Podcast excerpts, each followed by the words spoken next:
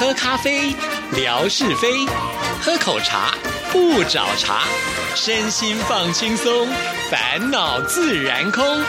央广即时通，互动更畅通。亲爱的听众朋友，大家好，欢迎收听今天的央广即时通，我是谭志毅。今天是有理取闹的单元，有请我们的陈哥出场。志毅好，听众朋友大家好。是我们今天要跟听众朋友介绍什么书呢？今天这本书，呃，我觉得我应该要要收一点这个介绍费。为什么呢？也就是说呢，呃，听这个节目的人呢，至少要先呃出一点这个入场券的费用啊，因为我们介绍这本书呢。要介绍这些点子呢，就价值三亿元。这些点子值三亿，那他干嘛还要出书啊？你想想看，如果用了这些点子，是不是大家都发大财了？就是啊，有这么简单吗？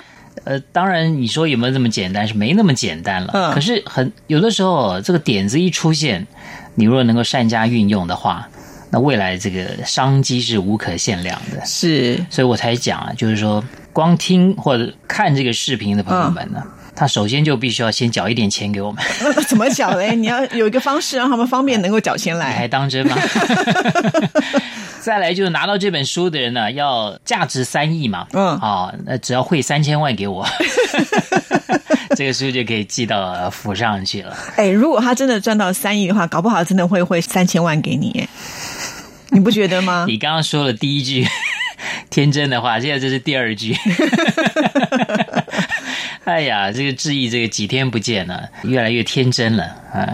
这个人家讲啊，嗯，这个保持一颗赤子之心是好的，对，但是呢，不能太幼稚。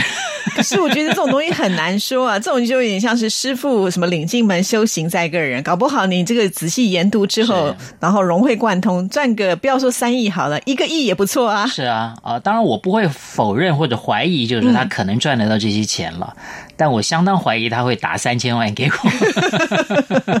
如果是我，我也不会打三千万给提供给我点子的人，我不会的。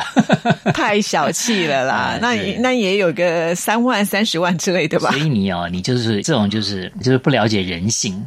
现在话都讲的很好听，你这样我说我小气，你都大方嘛？最近不是还有很多人呢，常常因为在网络上跟人家打赌什么什么什么事情、什么事情的。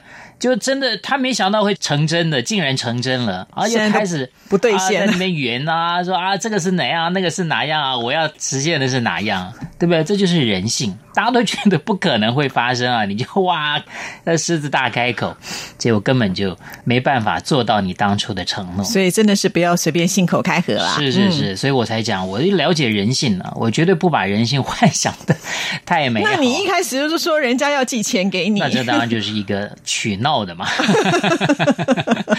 好了，我们今天也跟大家分享这本书哦。这些点子值三亿，哇，听起来很诱人呢。对他到底有什么样的点子提供出来呢？是啊，我觉得与其说他提供点子，不如说他告诉了我们一些趋势。当然，他也举了一些具体的点子。他说他听到有一个朋友，然后就跟他聊天呢，说啊，以后要做什么事情。那他就想到，哎呀，这个现在这样的一个社会的趋势，马上有些是什么生意可以做？如果今天我们都还没有讲，问志毅，好，如果你要创业，你觉得在现在？你会想到做什么生意？我觉得现在很难呢，很难呢。对，真的非常的难。你就看这次台湾的选举好了，据说好像是因为呢，透过了这个网络帮助了很大的忙。显然，这应该是一个很呃重要的趋势。但是呢，现在网络好像都是年轻人的脑筋动的比我们会快更多哎。年轻人脑子动得快没有错了，嗯，但年轻人有时候这些点子都不实用。我们要经过深思熟虑之后啊，提出来这些点子，也许比较实用了。哦，呃，所以你就是马上没办法想到什么样的点子。是啊，其实我也是想不到。哦，我以为但是我看了看了书以后呢，他举出了这个 A 点子，我就可以马上想到 B 点子。哦，比方说了，他他一开始第一章啊，他就讲到了，他说有个朋友嘛，刚刚说到啊，想到了一个什么样的这个创业呢？他说啊，现在很多老年人呢喜欢旅行。他呢，一定要成立一家啊，专门为老人家办理旅行团的这样的旅行社。这个蛮好的，因为很多人退休之后，他他有钱嘛，是有钱又有闲，是，所以就应该会去报名参加。有闲有钱，但不够老。而且我觉得，如果针对这些老人家去设计的一种呃旅游团的话，恐怕应该还蛮吸引人的，因为他就会跟年轻人区别开，没错，对不对？像这个志毅就不喜欢跟老年人出去玩啊，对不对？老年人走得慢啊，什么的。你不要把自己的心声，然后用别人的名字 讲出来。其实啊，就是说很多年轻人未必喜欢跟老年人一起出团，哎，总觉得老人家行动慢嘛，集合的时候呢，可能又迟到，或者半路一直要上厕所，是，或者是说有些呃刺激危险的，带老人家去他又无聊。对对对，所以在行程的安排上面啦，还有你这个可以参观的一些点的这样的时间的掌握上面哦，还是老年人专属的团，可能更加于。便利规划，真的啊，所以他就觉得，哎，这个团其实是可以出的。那我刚刚说他想到 A 点子，我想到什么 B 点子呢？嗯，就是说呢，其实我觉得老年人呢，很需要陪伴。其实我就想要来办一下这个老年人的婚友社。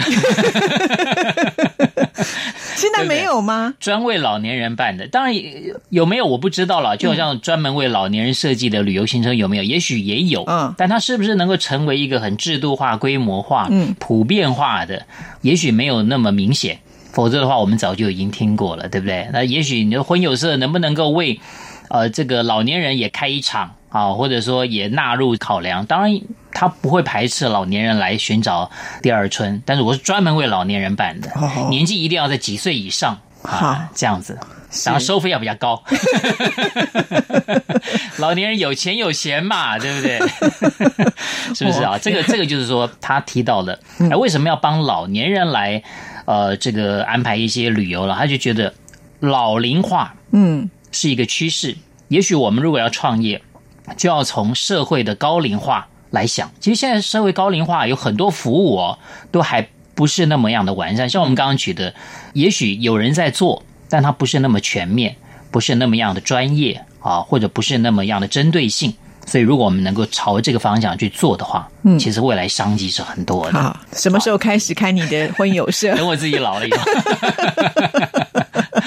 好了，那第二个呢？他他也举了一个例子，他说呢。台湾呢有一些这个所谓的外侨学校，嗯，就是说它名义上呢是不收本国人的嘛，但是台湾有很多人是有双重国籍的，那双重国籍的人，这些人呢又在国外住过啦或什么的啊，他们在替孩子选择学校的时候呢，想法就不一样，嗯，那很多不只是说这个华人啊，就是他有双重国籍的，在台湾他会选择外侨学校，甚至有很多真的是外国人。他们会特别把小孩送到台湾来念书，为什么呢？你有没有想到？因为在台湾可以说国语啊，现在啊，中文是一个趋势啊，对啊，中文是个趋势，中文是个趋势，学中文，对对对对，这确实是台湾的这个这一个优势，学中文。第二个，台湾的物价便宜哦。第三个，在台湾的这些有一些外侨学校，很多日本、韩国的这个朋友把小孩送过来，嗯，这个他们会选择台湾的原因，就是因为台湾呢距离近。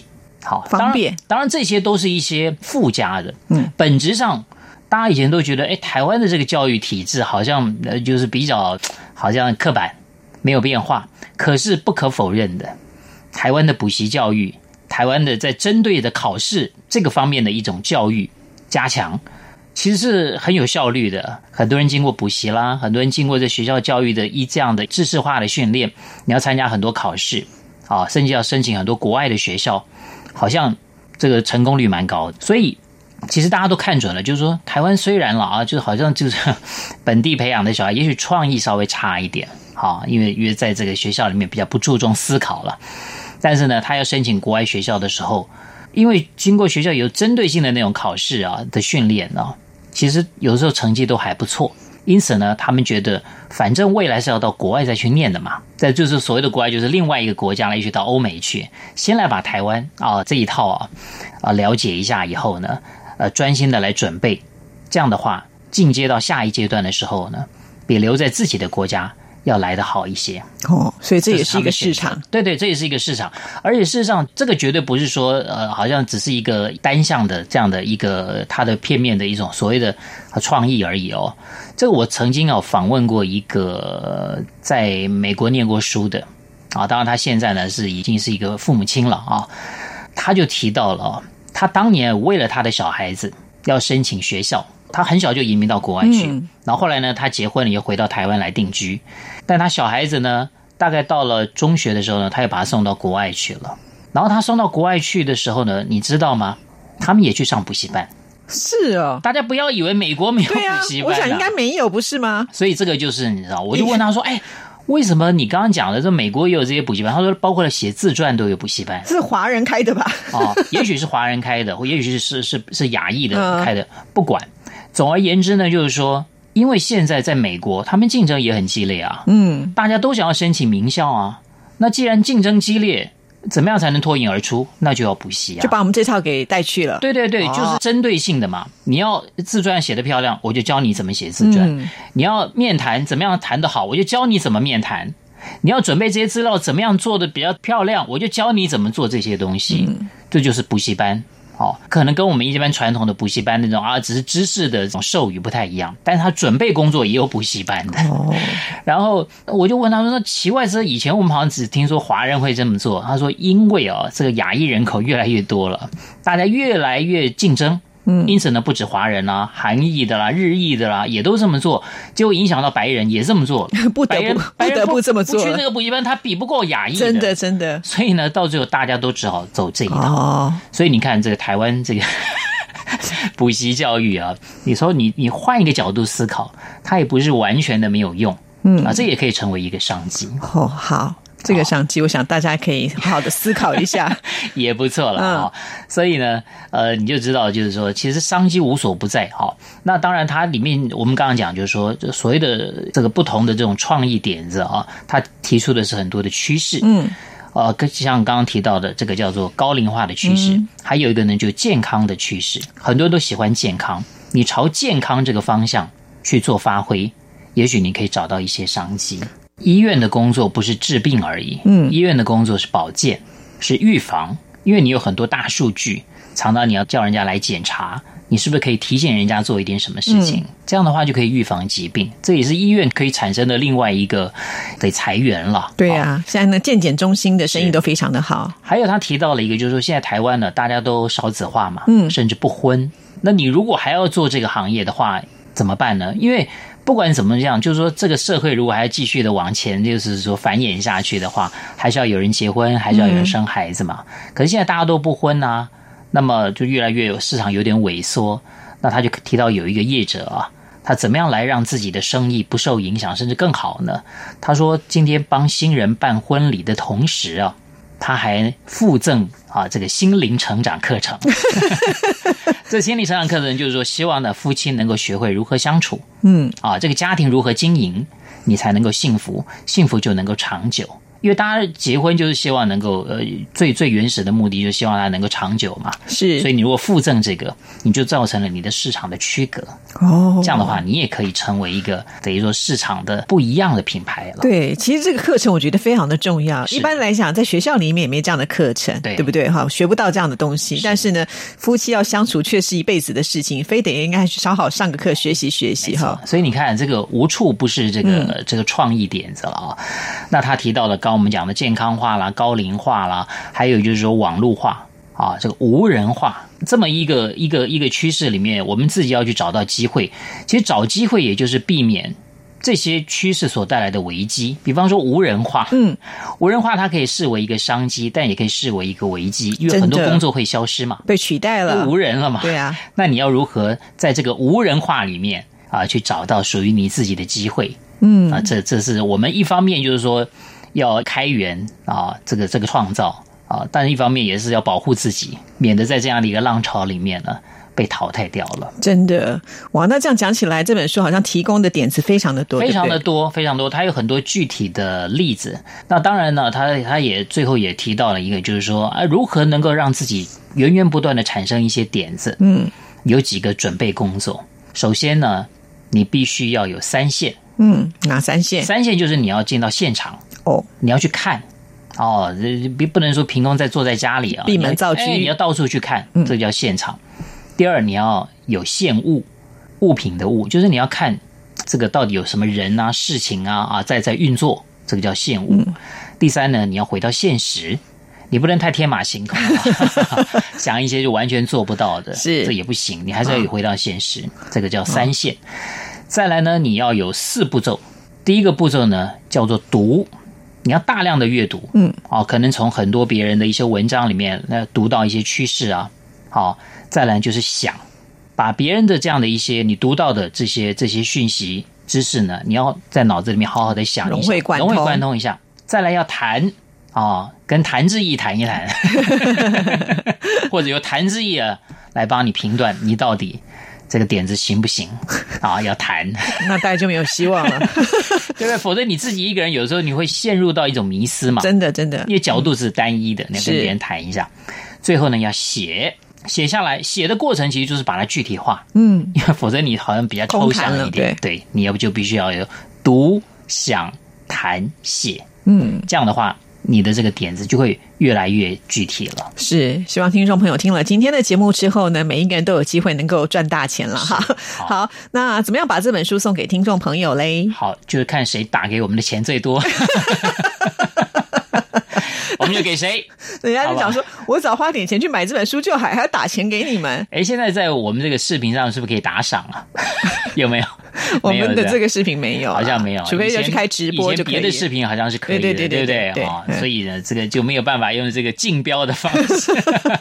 那好了，赶快出个正经的题目吧。好了，那当然你们想一个点子了。哦，你认为你的点子难吗？难啊，像我刚刚就想不出来。你最想创业的点子是什么？创业。创业的点子是创业的点子，看看我们是不是可以彼此交流一下。好，那接下来呢，就要抽出一位幸运听众朋友，可以得到我们上个礼拜介绍的这本书《犹太妈妈不买玩具》。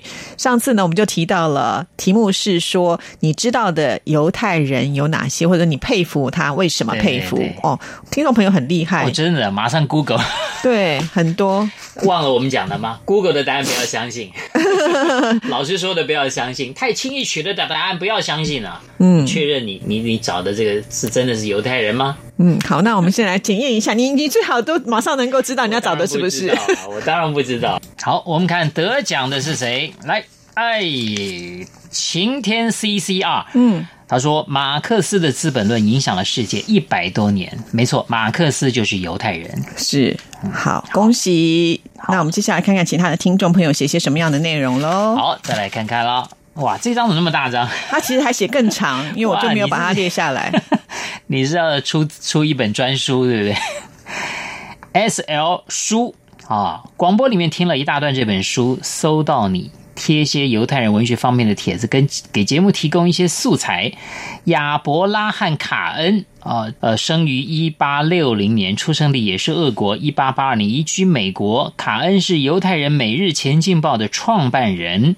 呃，他在一八六九年的时候发表了耶克尔纽约犹太区的故事，内容描写一个犹太人移居美国啊，如何巴拉巴拉巴拉巴拉啊，我写很长很长，写很长，我只是写了两段而已。是，那这本书我是没看过啊，这个不晓得为什么你特别喜欢看，真的还蛮厉害的，他其实把整个故事都写出来给我们知道了。对，谢谢。再来看看别的啊，江福琴。哦，江福清说喜欢卓别林，既给大家带来欢乐，又揭露了社会的黑暗面。哇，卓别林也是犹太人，这个我真不知道哎。对对对，我觉得可能性也很大。我们上次不是提到了吗？影视圈里面非常多的犹太人。好，那以卓别林的那个相貌看是有点像，因为头发是偏黑嘛。好，来再来，C C I S A R 索罗斯，哇，这个投资的专家，对呀对呀，他不可能变为可能。所以哦，你看，所以为什么？这个在美国，大家都觉得犹太人占的比例不高，但是为什么好像这个举足轻重？你看，他掌握了影视圈、媒体圈，真的掌握了金融圈，所以你看他怎么能够这个不呼风唤雨呢？是不是？好，再来看看啊，哇，又是一大篇 TBI 哦，喵星人。他说：“最著名、最简单的就是爱因斯坦了，相对论啊，确实，爱因斯坦这是人家来研究他的脑子到底什么构造，为什么犹太人这么厉害呢？好，还有张小猪的帖子，娜塔莉波曼哦，她也是犹太人，对，饰演黑天鹅，黑天鹅的这一位这个女艺人，我知道有一位女艺人也是我非常喜欢的，安海瑟薇是不是？哦，她也是啊，对，她也是犹太人。”好啦，恭喜听众朋友了。那希望呃，听众朋友能够继续支持我们央广即时通的节目喽。拜拜。